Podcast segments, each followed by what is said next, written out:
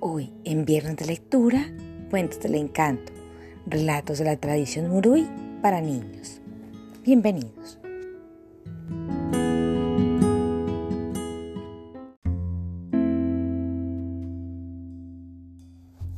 La lombriz y la lagartija. Antes la lombriz tenía ojos y la lagartija no. Pero la lombriz se quejaba todo el tiempo por las fealdades que veía y además era egoísta, pues no quería prestarle sus ojos a la lagartija. La lagartija, que no tenía ojos, continuamente le decía a la lombriz, lombriz, comparta lo que tiene, présteme sus ojos por un rato para llover la tierra. La lombriz continuaba quejándose por lo que veía, pero al final dijo, bueno, le voy a prestar los ojos por un rato. En cuanto la lagartija se los puso y vio las maravillas de la tierra, ya no los quiso devolver. La lombriz pidió que se los devolviera, recordándole que tenían un acuerdo y que solo se los había prestado por un rato. Sin embargo, la lagartija no hacía caso a los ruegos de la lombriz, que ahora extrañaba sus ojos. Temerosa porque ya no veía, la lombriz decidió refugiarse en la tierra y vivir ahí.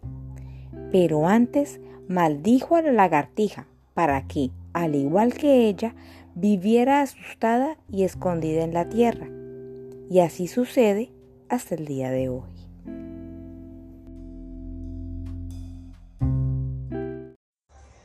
La lectura que acabamos de realizar hace parte de Cuentos del Encanto, de la colección Territorios Narrados.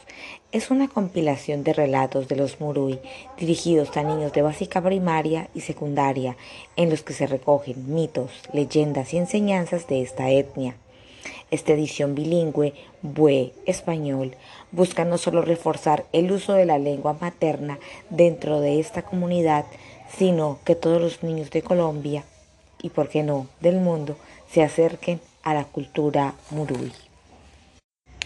Esta es una coedición entre el Ministerio de Educación Nacional y el Ministerio de Cultura, con destino a la Red Nacional de Bibliotecas Públicas. Y este fue Viernes de Lecturas. La producción, guion y locución están a cargo de Carolina Marón Méndez. Gracias por acompañarme en este espacio en el que seguimos gestionando el conocimiento. Un abrazo y hasta la próxima emisión.